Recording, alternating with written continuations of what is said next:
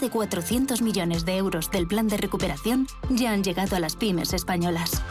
Únete al cambio digital. La transformación digital que tu empresa necesita es posible. Infórmate en el 900-909-001 y en la página web www.acelerapyme.es. Colabora Cámara de Comercio de España, financiado por la Unión Europea. Next Generation, Plan de Recuperación, Gobierno de España. Si te da por cambiar de banco, Santander te lo pone fácil. Hacerte cliente es tan sencillo y rápido que lo puedes hacer estés donde estés, que para algo es una cuenta online. Y además, te llevas 150 euros si traes tu nómina antes del 2 de diciembre. Consulta condiciones en bancosantander.es. Santander, por ti, los primeros. Pa, pa, para, pa. Asisa es la compañía médica sin ánimo de lucro que elige invertir todo lo que genera directamente en ti. Aprovecha un 30% de descuento en tu seguro de salud y dental durante 2022 y 2023, contratando además vida, decesos y accidentes antes del 31 de enero. Mejor así, ¿verdad? Infórmate en asisa.es o en el 910 1021. Y consulta los productos incluidos en la promoción en nuestra web. Asisa, empresa colaboradora de Teatro Real cerca de ti. ¿Te interesa la bolsa?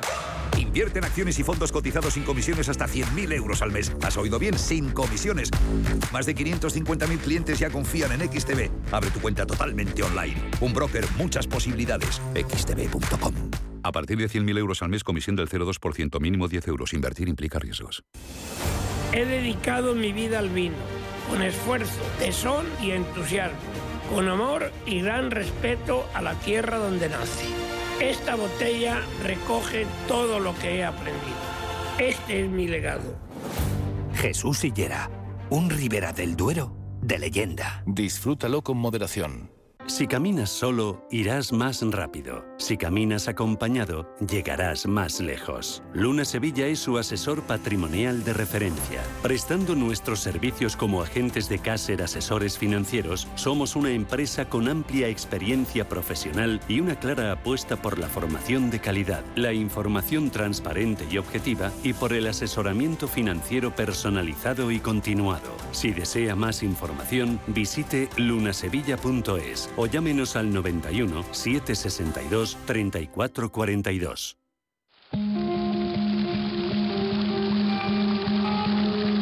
La fuente de la vida. Un viaje a través de los siglos y la historia de la humanidad. La Fuente de la Vida. De lunes a viernes, de 12 a 12 y media de la noche, aquí, en Radio Intereconomía.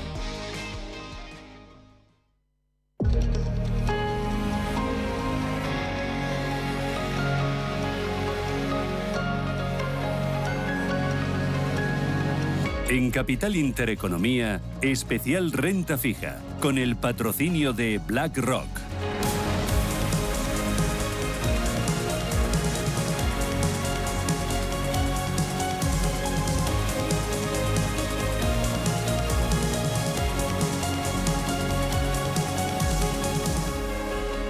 Esto es Radio Intereconomía, es miércoles día 23 de noviembre y arranca aquí un programa especial, un programa especial en el que vamos a poner la mirada en la renta fija. Este año ha sido muy complicado, con caídas a doble dígito para el- los principales índices de renta fija a nivel global. Sin embargo, en el último mes hemos visto una importante recuperación. ¿Qué es lo que está pasando? ¿Es ya la renta fija una clara alternativa a la liquidez y también a la renta variable? ¿Cómo afrontamos el año 2023 marcado por las subidas de tipos de interés por parte de los bancos centrales, marcado también por la alta inflación y marcado por la desaceleración económica? ¿En qué tipo de regiones, en qué tipo de emisores, con qué tipo de ratings, con qué tipo de duraciones podemos encontrar valor? ¿Qué es lo que aporta la renta fija a una cartera diversificada y a una cartera conservadora? La verdad es que hay muchas eh, incógnitas, hay muchos temas a tratar para abordar en profundidad la renta fija. Y para ello nos van a acompañar en este programa especial Silvia Senra. Silvia, ¿qué tal? Buenos días. buenos días, Susana. Bienvenida. Muchas gracias. Tenía muchas ganas de verte y de tenerte aquí en este estudio. Y yo también, muchas gracias, Susana. Bueno, bienvenida. Silvia Senra es miembro del equipo de distribución de BlackRock en España, Portugal y Andorra. José Manuel Villamor, ¿qué tal? Buenos días. Hola, buenos días. Muchas gracias. Bienvenido. Muchas gracias. Eh, él es responsable de asesoramiento y gestión de AIG Banca Privada. Raquel Blázquez, ¿qué tal? Buenos días. Buenos días, Susana. Hacía mucho también que no coincidía contigo. Exacto, además en estas instalaciones. Bueno, bienvenida a esta casa, a Radio Intereconomía. Raquel Blázquez es jefa de gestión de inversiones en banca privada en Ibercaja. Y Javier Turrado. Javier, buenos días. Hola, buenos días. ¿Qué tal todo? Muy bien. ¿Bien? Aquí de nuevo a ti hacía también que no te veía, pero sí que hemos hablado. Sí sí sí, sí, sí, Y nada, todo bien, ¿no? Todo muy bien. ¿Deseando terminar el año? Bueno, eh, es, ha, sido un año duro, hay que, hay que recargar las pilas, pero desde luego en, el horizonte ya vemos cosas interesantes. Bueno, en el corto plazo en el horizonte tenemos esta tarde partido, ¿no? Que es lo más importante, ¿no? Y estamos ahí todos con, con, cierto nervio, ¿no? Y con cierta emoción. Bueno, Javier Turrado es director comercial y responsable de desarrollo de producto en Bank Inter Gestión de Activos. Eh, oye, eh, para ponernos en situación, enseguida vamos a mirar a 2023 para ver por qué la renta fija es ya una alternativa y en qué tipo de renta fija merece la pena estar y qué expectativas tenemos que tener de, de rentabilidad y de volatilidad. Pero antes, es interesante saber de dónde partimos. Eh, empieza tú. Eh, ¿Cómo, ¿Cómo se ha comportado, cómo está siendo este año 2022 para la renta fija? Que me parece que va a doler un poquito. Va a doler un poquito, pero Susana, ha sido un año desde luego raro, podemos decir, para todas las clases de activo lo que hemos visto es eh, lo que nosotros llamamos el fin de la gran moderación. ¿no? Veníamos en una época en la que la volatilidad pues, estaba controlada, eh, los movimientos de en cuanto a inflación eran controlados y eso este año pues ha cambiado. Hemos visto que 2023 ha sido una especie de cisne negro donde tanto renta variable como renta fija han ofrecido rentabilidades negativas, es decir, la renta fija eh, no nos ha proporcionado ese papel de descorrelación eh, o de activo refugio que, que venía eh, aportando en las carteras eh, en los últimos años y desde luego que, ha sido algo inusual. Vamos, si vemos las clases de activo con rentabilidades positivas en lo que va de año, eh, no hay ningún activo de renta fija en, en, ese top, tampoco hay ninguno de los principales índices de renta variable, por lo tanto, año inusual. Eh, y sobre todo para la renta fija que no ha cumplido con el papel de diversificación. ¿Y por qué ha sido tan malo? Yo, por apuntar inclusive, por dar un dato que, el otro día revisaba y me parecía muy ilustrativo, si cogemos los últimos 100 años, 2022 es el peor año de los últimos 100 años para las dos clases de activo, para renta fija y renta variable, ¿no? Con lo cual, pues efectivamente no ha habido, no ha habido refugio. Y para renta fija especialmente negativo porque si miramos índices de renta fija global agregada o si cogemos treasuries o investment pues están un menos 18, menos 19%. Inclusive que luego yo creo que a lo mejor podemos hablar, el high yield negativo, pero menos, menos 14,7, menos 15 ayer, que eso también pues podemos eh, eh, elaborar luego sobre la razón, que fundamentalmente es por la menor duración eh, del índice. ¿no? ¿Y por qué ese comportamiento, como decía Susana? Pues yo creo que lo apuntabas tú al inicio y lo apuntaba Silvia, porque hemos salido de esa situación de control, de, moderación, ¿no? nos hemos adentrado en 2022 en un año que prevíamos una, una desaceleración económica, más presiones en precios, y eso nos iba a llevar a una normalización de políticas monetarias. Todo eso lo teníamos previsto a finales de 2021, pero creo que lo, que lo que no teníamos previsto encima de la mesa era el conflicto bélico. El conflicto bélico Rusia-Ucrania ha agravado toda esa situación de presión inflacionista que ya veníamos trayendo de finales del año pasado, sobre todo pues por la relajación de las, eh, de las restricciones, ¿no? La, la salida de esa demanda embalsada y por las disrupciones de las cadenas de suministro. Pero con el conflicto bélico todo eso se, ha agravado y hemos visto y estamos viendo, por desgracia, inflaciones disparadas. ¿no? Entonces, todo eso ha hecho que los bancos centrales sean muchísimo más agresivos y más rápidos en su proceso de normalización monetaria y ha llevado a que las curvas eh, de los diferentes eh, de deuda soberana, ¿no? pues hayan repuntado muy significativamente. Yo simplemente apuntar una idea. Cuando se producen caídas en renta fija, puede ser por dos motivos. Por efecto curva de tipos, es decir, que haya subida de tipos, como la que hemos visto de los bancos centrales, o por efecto riesgo de crédito, es decir, que haya un deterioro de los fundamentales de las compañías y quiebras. Si miramos un índice de renta fija privada que mm, europeo 3-5 años, a, última fecha, lleva una caída de un 10,70. Un 8% es efecto curva de tipos y un 2,5, un 8,2 es efecto curva de tipos y un 2,5 es efecto de riesgo de crédito. Por lo tanto, fundamentalmente, la subida tan agresiva por parte de los bancos centrales es lo que ha llevado a ese, a ese movimiento.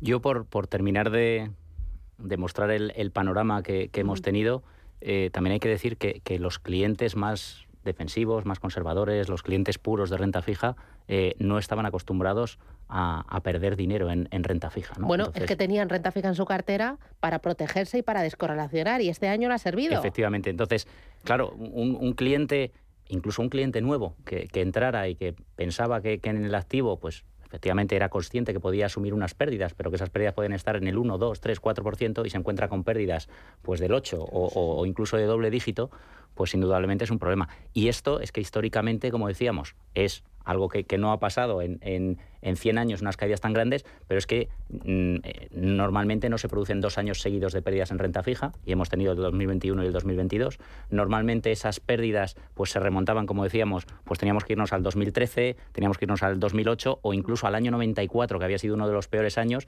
y, y en el año 94 las caídas de un índice agregado global de renta fija y gobiernos había caído poco más de un 2,5, con lo cual, claro, mm, este año se encuentran con una situación muy complicada. Oye, pero este mes de noviembre empezamos a ver la luz, ¿no?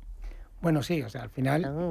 al final eh, hay movimientos ahora mismo de tipo de interés a la baja en las curvas implícitas, hay estrechamiento del spread de crédito, como comentabais, y eso al final, en valoración, sí, pues da, eh, da cierta tranquilidad, por lo menos, ¿no?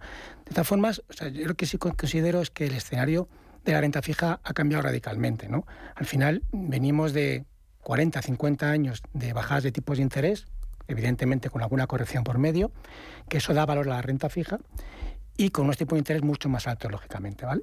Ahora estamos en una situación en la cual desde hace años esa descorrelación que buscábamos y que los libros nos habla de la renta fija va más al son de, lo que marcan los bancos centrales, ¿no? en función del dinero que inyecten o drenen, que es el momento que estamos actualmente. ¿no?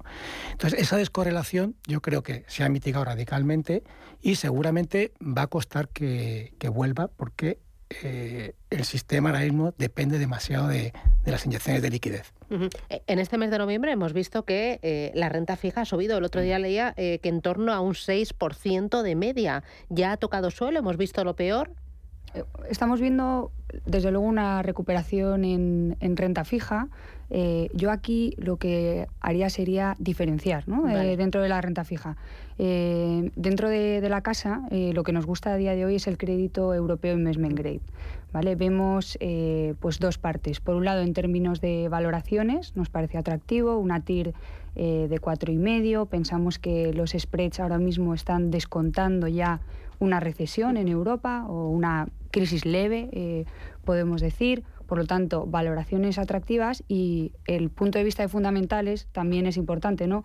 Comentaba Raquel, eh, cómo de sólidas eh, son las compañías. Bueno, desde nuestro punto de vista, pensamos que, las compañías eh, europeas de investment grade tienen balances sólidos. después del COVID se han encargado de, de alguna manera, aumentar sus niveles de efectivo en libros y que están preparadas para una recesión o menor crecimiento en Europa. Por lo tanto, eh, nos gusta mucho el crédito investment grade, sin embargo somos más cautos eh, en treasuries.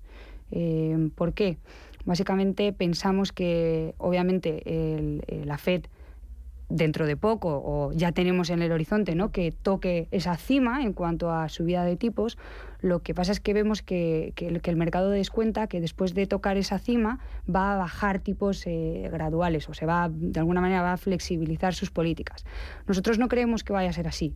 Creemos que, los tipos van a estar altos durante más tiempo y eso va a generar más volatilidad eh, por parte de los bonos del gobierno americanos. Eh, por lo tanto, nos gusta la renta fija, por fin vemos valor de nuevo en renta fija, pero tenemos que ser selectivos y cautos a la hora de escoger eh, dónde entrar, porque además ya no va a funcionar la renta fija como un descorrelacionador. Antes decías, hemos visto lo peor. Eh, no sé si hemos visto lo peor, pero desde luego hay valor ya en la renta fija. Eh, y por lo tanto los inversores ya lo pueden ver como una opción de inversión interesante y una opción donde independientemente de la volatilidad van a obtener eh, o debieran de obtener retornos positivos a lo largo de los próximos meses.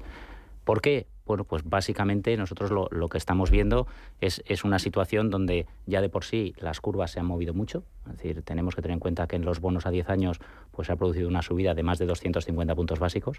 Solo en, Europa, pues hace nada, a principios de año, el tener una cartera de renta fija tenía eh, tires negativas y hoy en día ya tenemos el, bono a 10 años alemán en torno al 2% o el bono americano a 10 años en el, en el 3,80. ¿no? Eh, y yo diría más, es decir, además eh, tenemos las, curvas de tipos eh, invertidas, la, curva de tipos americana pues está dando más de 50 puntos básicos en el corto plazo frente al largo plazo. está, parece que ya descontado el, el, final del momento de subida de tipos de interés por parte de los bancos centrales. Es decir, ya todo el mundo está diciendo que probablemente en diciembre Reserva Federal suba 50 puntos básicos y que luego le queden dos subidas de 25, pero ya se está viendo dónde van a llegar los tipos de interés y cuándo van a empezar a, darle la vuelta a esas subidas. Por lo tanto, bueno, pues, eh, eh, creemos que, sí es el momento de, incorporarlo a las carteras y de eh, tener una, una expectativa positiva. Raquel, ¿vosotros? Nosotros estamos, la verdad es que totalmente, totalmente de acuerdo ¿no? con lo que decían tanto Silvia como, como Javier. ¿no?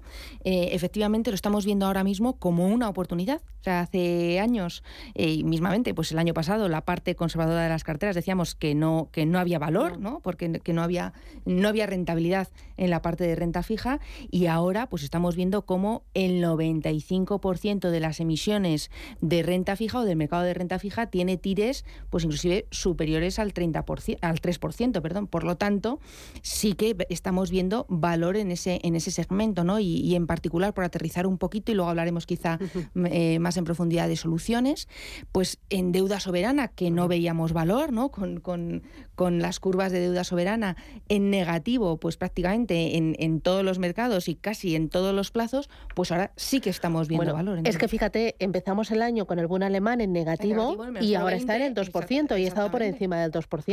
Es que el cambio ha sido muy importante en muy poquito tiempo. Claro, y eso, como decía José Manuel, en valoración pues te ha llevado un ajuste tremendo en valoración este, este movimiento, este movimiento, ¿no? Pero ahora dices, ahora claramente es una oportunidad si efectivamente pues estamos en un escenario de estabilización de inflación o de desaceleración de los niveles de inflación, todavía en niveles elevados vamos a tener, pero no vemos mucho más incremento eh, de ahora en adelante y de pivote por parte de los bancos centrales, ¿no? que aunque se produzcan subidas adicionales, claro, la subida que han tenido los bancos centrales desde el 0 al 2%, pues si, si suben 0,50 más, no es lo mismo, ¿no? Puedes tener algo más de erosión, pero el camino que te queda por recorrer pues es más oportunidad que otra cosa. Y oportunidad más en investment grade que high yield, eh, más duraciones cortas, más Europa o también en emergentes. Eh, ¿En qué tipo de eh, emisores, en qué tipo de duraciones, en qué tipo de regiones, con qué tipo de ratings realmente hay valor y sobre todo, qué expectativas de rentabilidad debe tener ese ahorrador conservador o no conservador que quiera diversificar su cartera? O sea, yo creo que el momento es, insistimos, como hemos dicho todos, ha cambiado radicalmente. Entonces nos encontramos en una situación en que tanto el ahorrador como el inversor tienen oportunidades. Para mí, la gran diferencia, el ahorrador es aquel que debe buscar batir la inflación en un periodo, eh, digamos, determinado, tener claro su horizonte temporal. Y ahí la renta fija, no cabe duda que a corto plazo la rentabilidad vía cupones va a ser inferior a la inflación seguramente, pero en un plazo razonable la batirá. Quien sea un poco más agresivo y busque eh, a nivel inversor, es decir, que si le importe un poco más eh, la valoración diaria del activo que tiene, también tendrá oportunidades, pero con un mayor riesgo. ¿no? Dicho esto, nosotros la verdad eh, creemos que tenemos más valor en high yield que en investment grade. Investment grade, a pesar de que hay un diferencial en torno a 100 puntos básicos respecto al activo libre de riesgo, creemos que ese diferencial que se valora es parecido a un gobierno alemán, o, perdón, un gobierno español o un gobierno italiano, por ejemplo. ¿no? Entonces, bueno, no sé hasta qué punto eh, puede compensar asumir dos, dos, riesgos de crédito al final, porque es el riesgo de la compañía y el riesgo país, en cierto modo, si ese país se está pagando en un bono español o italiano. Sin embargo, Hayer si creemos que es verdad que tiene un diferencial con mucho más riesgo, pero que las empresas están saneadas, los bancos centrales volverán a apoyar, Y eh, la crisis actual no es como crisis eh, pasadas que fueron crisis por, exceso, de deuda de las compañías, sino más bien por exceso de deuda de los países. ¿no? Entonces, bueno, creemos que, tiene, que tenemos cierto margen para a corto plazo de que haya un estrechamiento o simplemente, aunque se mantengan los spreads actuales, ¿no? que el, que el carry, que es el cupón más un poco el devengo que va hasta, el, hasta la amortización del activo, bueno, pues te va a compensar sobre esas eh, vaivenes que da la volatilidad. ¿no? Entonces, a tu pregunta, high yield sobre investment grade. Claro, pero en un entorno de recesión económica no es de meterle demasiado uh, riesgo a una cartera de renta fija. Sin duda, pero yo parto de la, base que los activos están correlacionados. Vale. Entonces, uno es verdad con distintas volatilidades, pero están correlacionados. Entonces, eh, es cierto que tiene más riesgo, pero también estamos hablando de la renta fija como un activo, digamos, aislado. Luego en tu cartera tendrás que valorar qué otro tipo de activos tienes, que si son de renta variable, estoy 100% de acuerdo contigo. Al final, yield eh, y la renta variable están muy correlacionados y encima pues con, una beta relativamente alta. ¿no?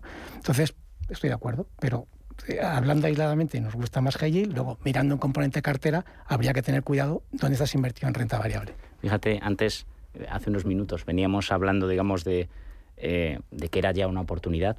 Eh, lo que ha sucedido este año, hace poco salían los, los datos de, de, Inverco, hablaba de, una entrada de más de 12.000 millones en, renta fija en este año, eh, que superaba, digamos, lo que se había captado en renta fija a lo largo de los últimos 20 años y que superaba todo lo que se había captado este año en, en, el resto de activos. ¿Cómo? A, ver, repítemelo porque son datos muy importantes. 12.000 pues millones de euros ha entrado en fondos españoles de renta fija. Y, esto es? Y esto decía que, que esto no, no, se había producido entradas tan grandes, digamos, acumuladas en los últimos 20 años. ¿no? Entonces, bueno, te está mostrando que ya hay apetito inversor por la renta fija. En segundo lugar, lo que sí es cierto es que como venimos de una situación complicada y donde ha habido pérdidas, el cliente todavía está siendo prudente. Entonces, en general, el cliente lo que está haciendo es centrarse, en general, en cortos plazos y no está cogiendo duraciones muy largas y se está quedando en duraciones, si quieres, de tres años y no está cogiendo, digamos, un, un riesgo en la cartera, digamos, no está empeorando eh, en, cuanto a rating, no le está metiendo mucho high yield, no le está metiendo mucho emergente y se está quedando en carteras de buena calidad, que sí es cierto que a día de hoy una cartera de buena calidad, investment grade, con duraciones en torno a tres años, pues ya tienes una TIR de en torno al tres y medio, que no está nada mal, ¿no? Eh, y desde luego como decías antes, oye, ¿y qué podemos esperar de aquí a futuro?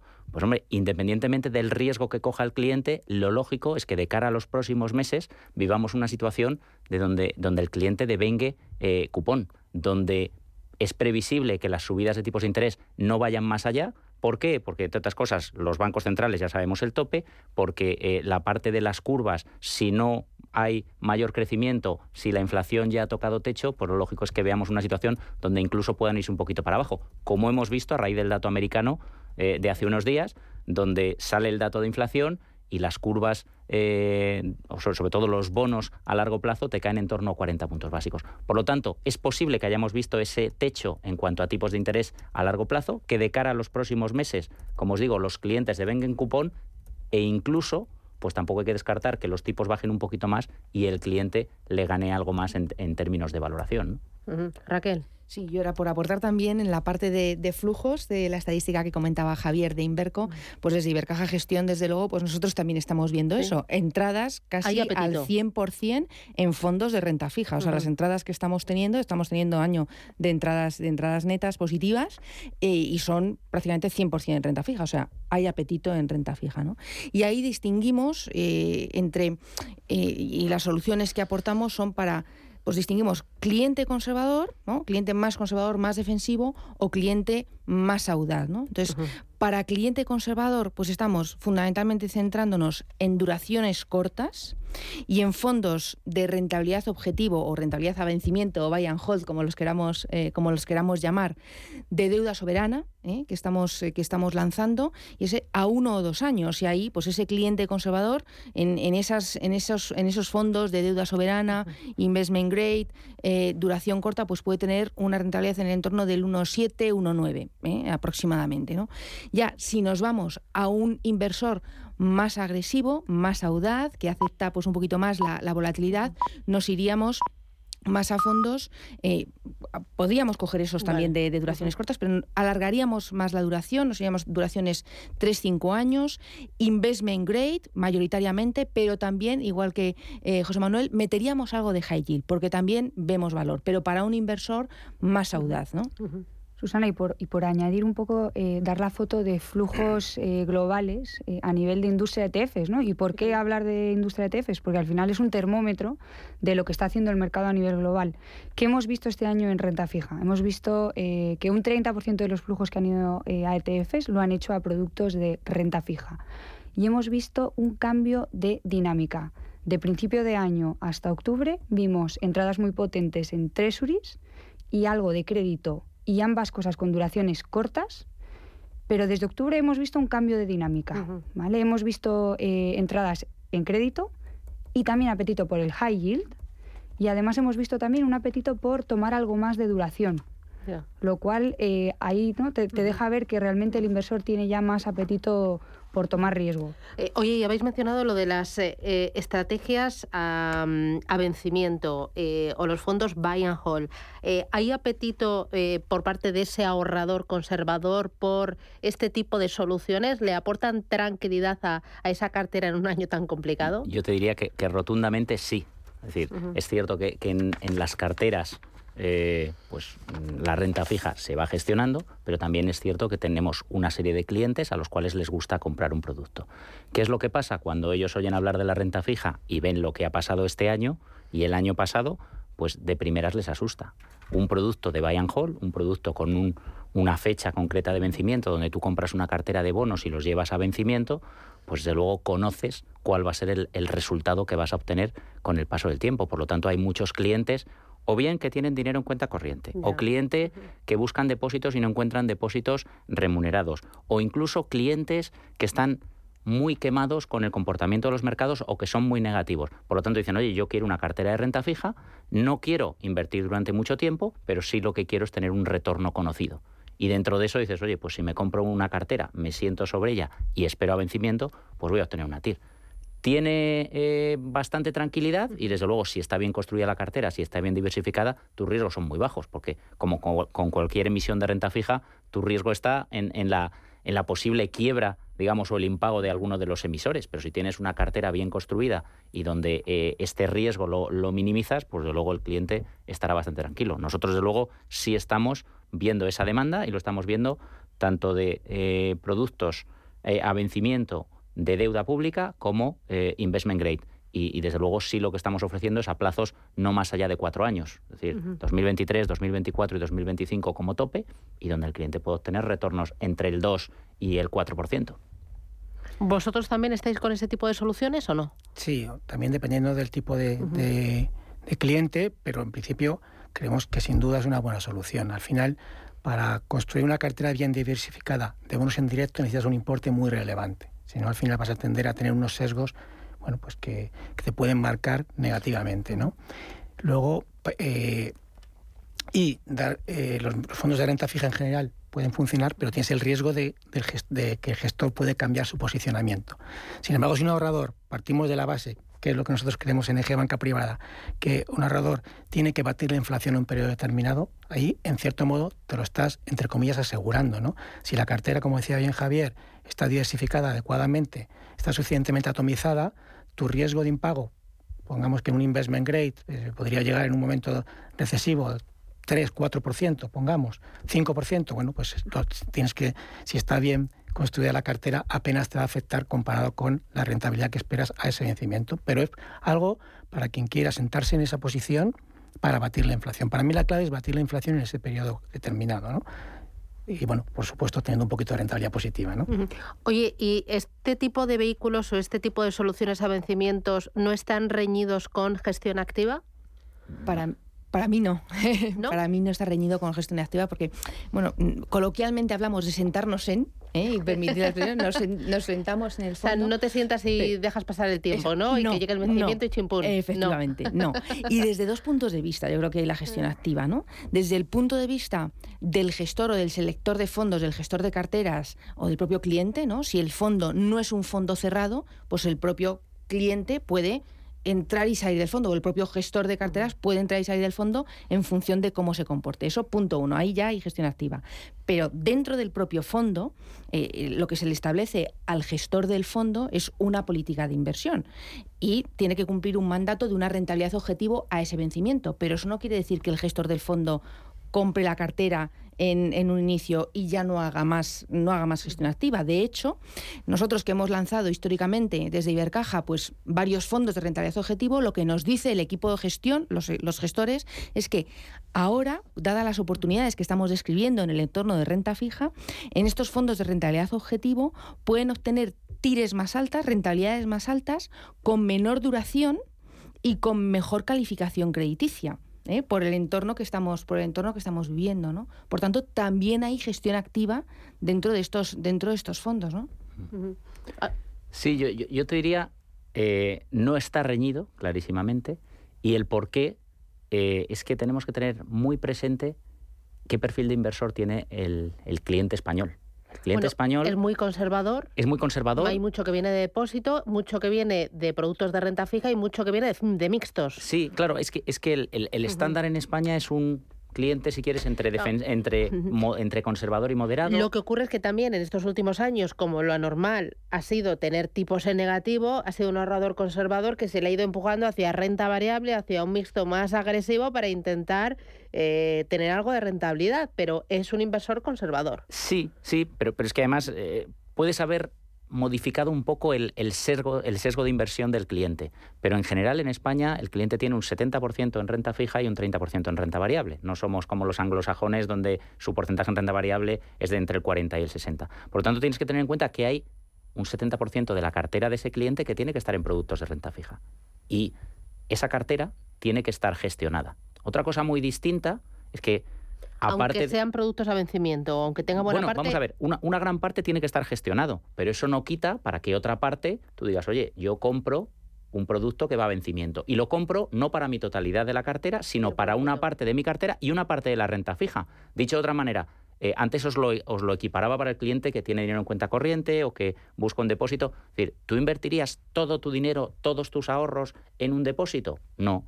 Eh, ¿invertirías una parte? ¿Tendrías ahí un 5, un 10%, un 15% de tu patrimonio? ¿Por qué no? Ahora, el resto tiene que estar gestionado. Bueno, es que yo mi teoría es que el depósito es el vehículo de mayor riesgo que hay actualmente, porque tú firmas sí o sí que vas a perder la batalla contra la inflación, ¿no? Aunque ahora te den un 2% como mucho, pero firmas que a vencimiento vas a perder la batalla contra la inflación bueno, depende de lo que tarde en bajar. Si es cierto que, que, la inflación tardará más de dos años en volver al 2%, pero...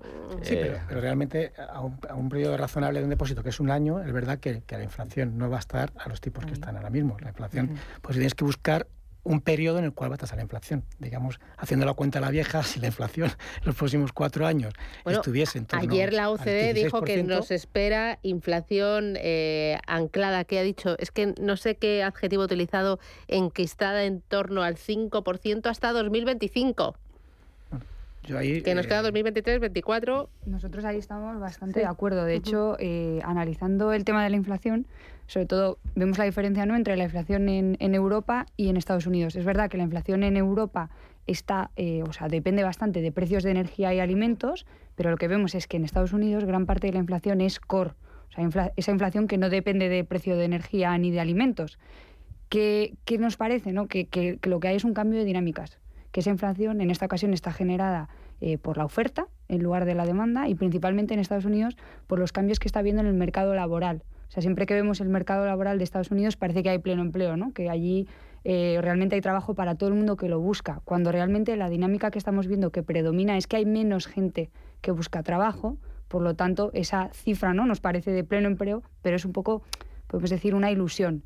¿Qué genera esto? Genera que esa inflación core siga elevada y durante más tiempo. Por eso incluso nosotros nos planteamos que la inflación base en Estados Unidos ya no vaya a volver a ser nunca un 2% y que los bancos centrales ya se fijen un 3% como su objetivo de, de inflación. Por lo tanto, un cambio ahí que también nos hace ver eh, interés en bonos ligados a la inflación, un activo que, no hemos comentado hasta ahora, eh, que desde luego pensamos que es interesante, sobre todo en Europa, donde pensamos que todavía eh, las valoraciones son atractivas porque no se está descontando ese dato de inflación, Susana, que, tú nos comentabas.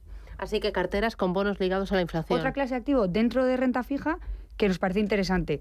Y aquí ya lo han dicho mis compañeros, no hablamos de poner todo ¿no? a bonos ligados a la inflación, pero sí que pensamos que dentro de la parte de renta fija de nuestras carteras tiene sentido tener eh, pues, un porcentaje designado a ligados a la inflación. Bueno, al final lo que estamos hablando es de hacer una gestión muy activa, una gestión muy flexible a eh, la parte que quieras dedicar a tu cartera de renta fija, con productos a vencimiento, con productos eh, eh, más de high yield, investment grade, jugando con las duraciones, quizás buena parte de la cartera con duraciones muy cortitas, otra ya elevando un poquito más duraciones, ¿no? Pero al final es gestión activa para esa parte conservadora de la cartera o para ese ahorrador conservador. Me voy a publicidad, que tenemos que hacer una pequeña paradita. Cogemos un poquito de aire y eh, ¿me podéis contar este año tan complicado en renta fija qué efecto ha tenido en el conjunto de las carteras de, vuestros clientes y luego eh, soluciones concretas de inversión? ¿Qué estáis empujando cada una de vuestras casas pensando en el año 2023? Eh, me habláis de apetito, hay apetito, hay ganas y esta vez se puede trabajar en renta fija, que da gusto. Publicidad y me lo contáis.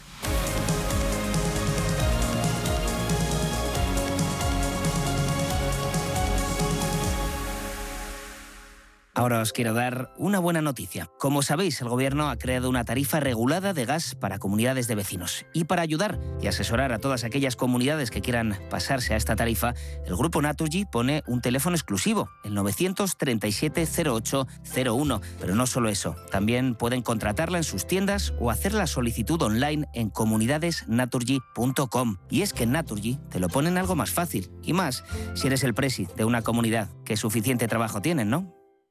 ¿Quieres operar en el mercado americano con tiempo real gratis? Disfruta de tiempo real gratuito de hasta 10 posiciones en los contratos de futuros más populares de CME Group. Abre tu cuenta real ahora sin saldo mínimo ni comisión de mantenimiento y empieza a operar. ebroker.es, reinventando el trading. Producto financiero que no es sencillo y puede ser difícil de comprender. Tío, ya estoy en el tren. A ver si tengo suerte y llego tarde, ya sabes. 30 minutillos y me ahorro el billete. No creo que en media hora me pierda mucho allá en el pueblo. Como mucho al Paco contando por enésima vez cómo conoció a la Juani.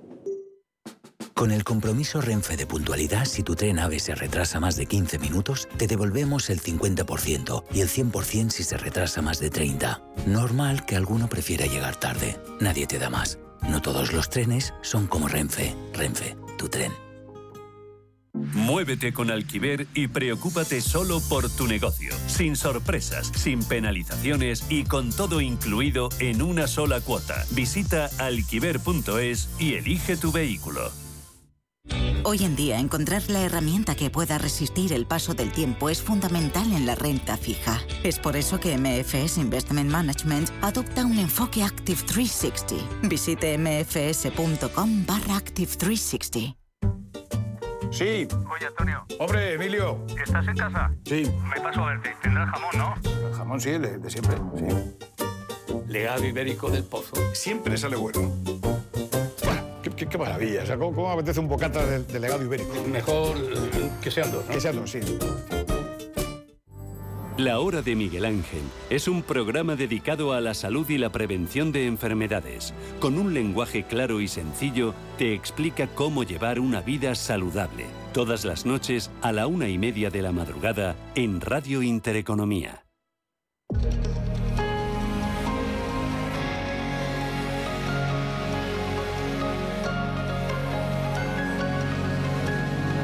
En Capital Intereconomía, especial renta fija, con el patrocinio de BlackRock.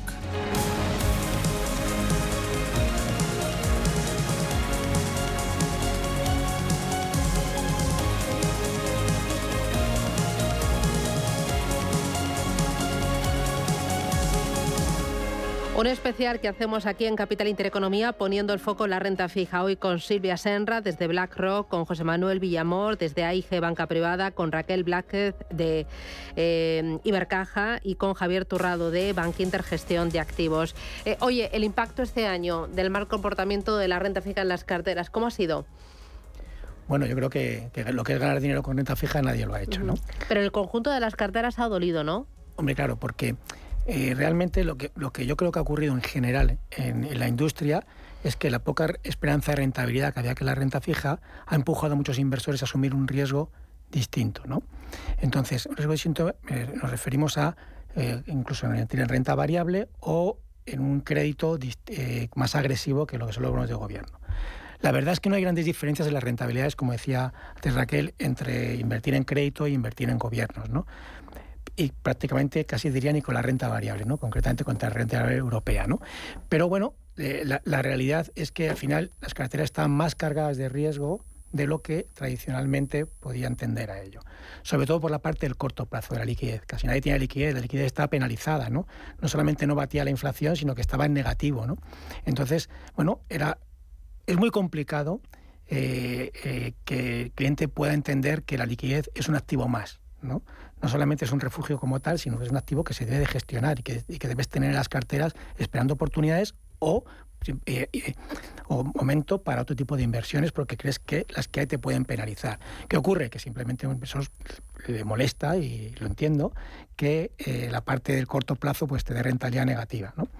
Entonces, claro, eso al final ha influido en las carteras. ¿no? En mayor o menor medida, pues la verdad es que depende de las estrategias de, de cada casa. ¿no? En general, casi todo el mundo, casi todas las casas, tendían a estar cortas de duración, con lo cual el impacto ha sido menor del eh, que realmente mm. dice los índices, ¿no? Pero evidentemente en las carteras se ha reflejado. Pero desde mi punto de vista, perdón, sobre todo por el tema de la liquidez. Sí, totalmente de acuerdo con lo que dice José Manuel.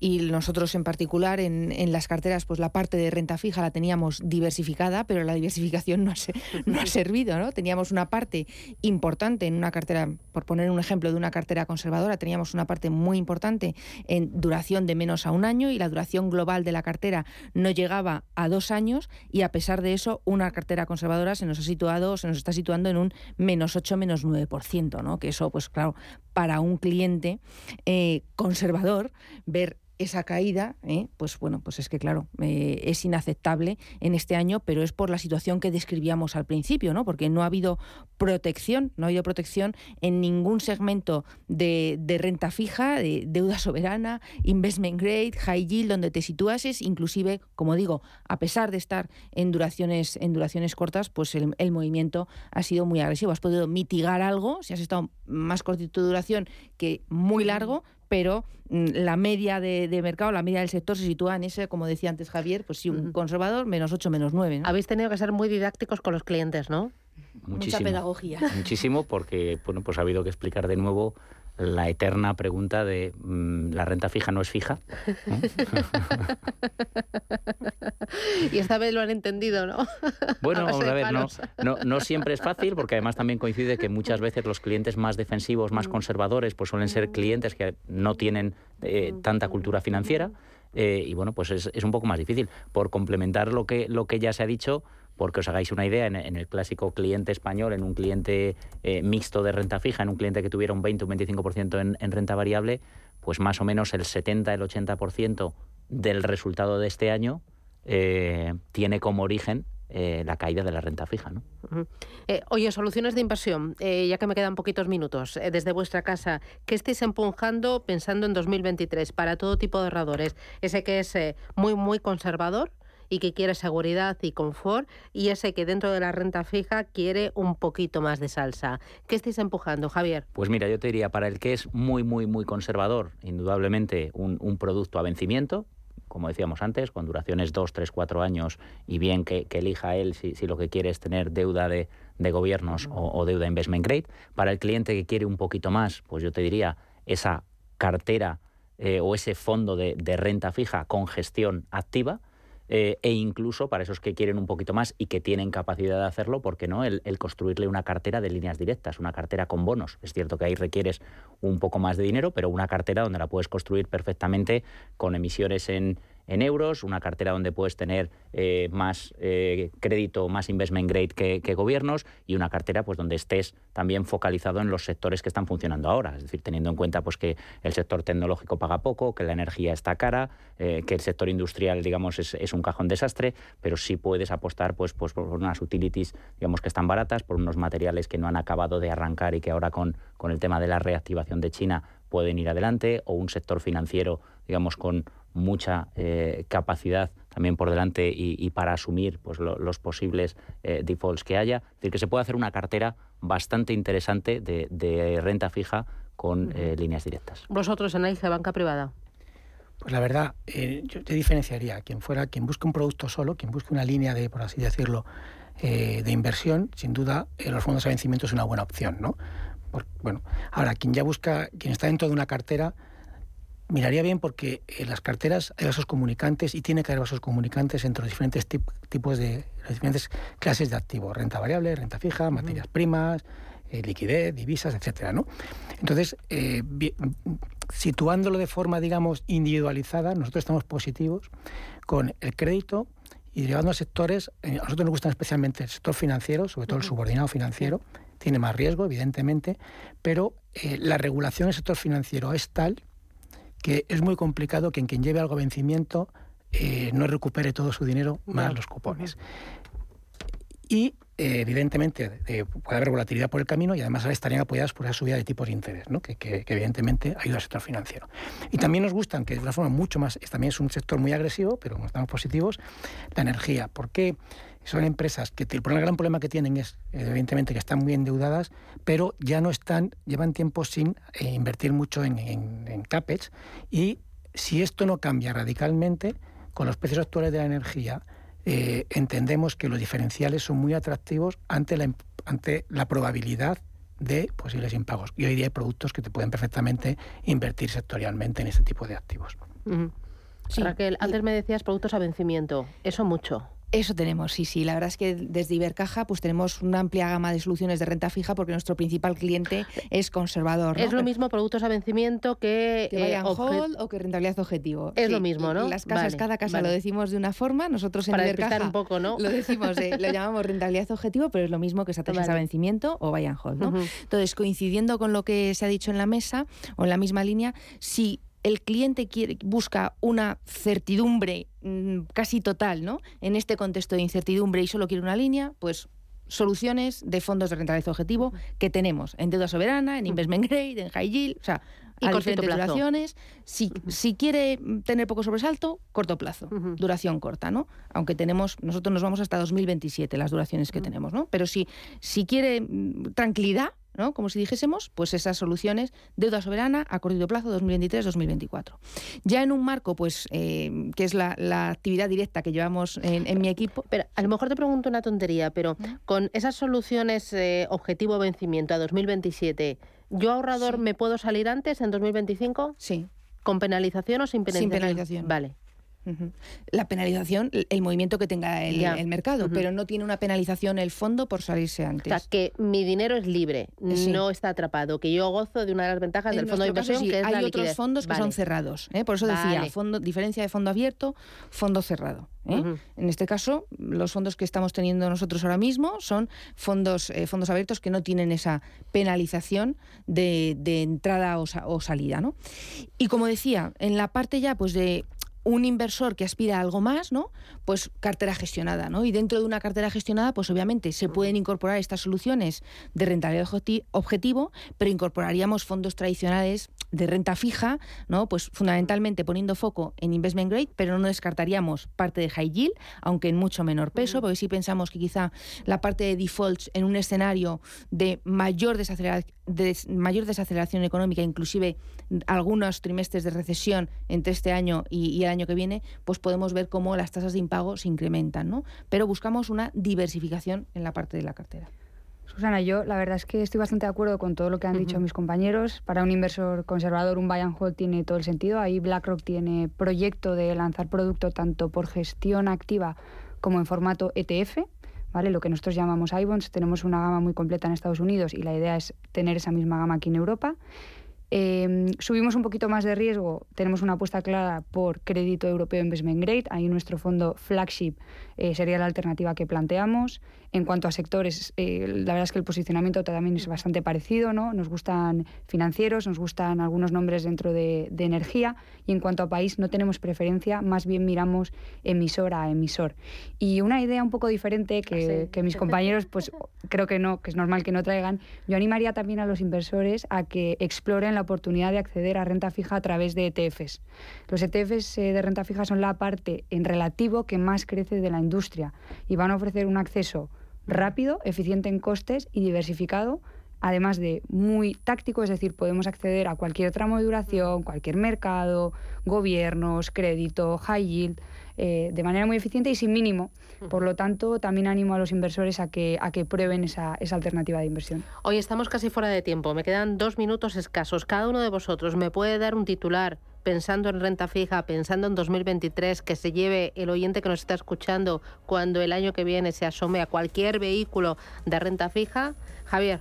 Pues titular yo- de cierre. Yo les diría que, que no se lo piensen, que no dejen el dinero en cuenta corriente, que ese dinero tiene que estar trabajando y tiene que estar generando rentabilidad y en la renta fija, de cara a los próximos meses, ya esperamos eh, retornos positivos. Raquel.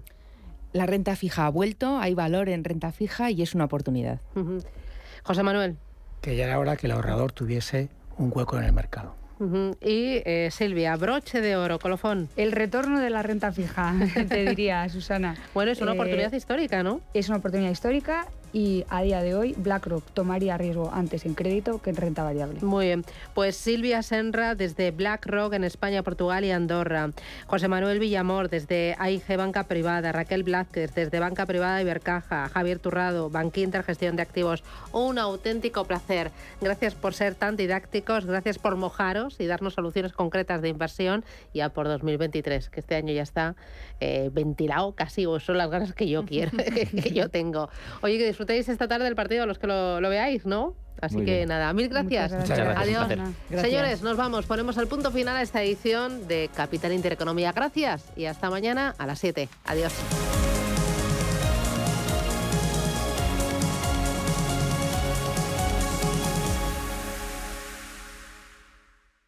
Mercado de divisas, la actualidad del euro, el dólar, la libra y todo el mercado forex.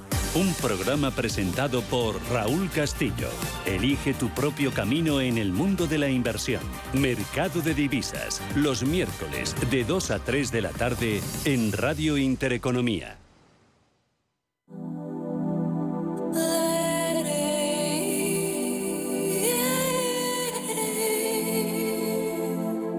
Ruta 42. Los sábados a las 8 de la tarde en Radio Intereconomía. Un viaje infinito por las grandes músicas. Ruta 42. Un programa de Joaquín Martín. Radio Intereconomía. Eres lo que escuchas.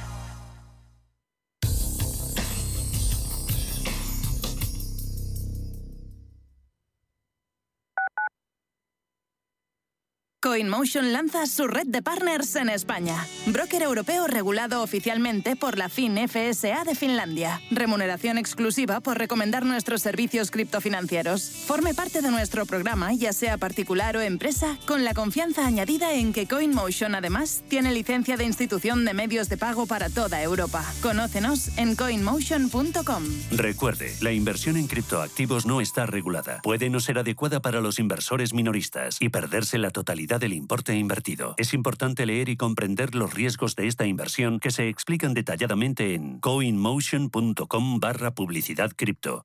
En Soco ayudamos a las pymes con la mejor dirección financiera profesional al mejor precio. Con Soco, las pymes ganan en solvencia, rentabilidad y crédito.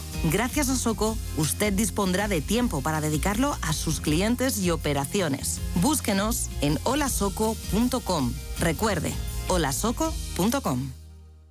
Mira, ya están instalando en el parque infantil los nuevos columpios. Y lo mejor es que esta iniciativa la hemos decidido la gente del barrio. ¿Ah, sí? Sí, en Decide Madrid. Te registras y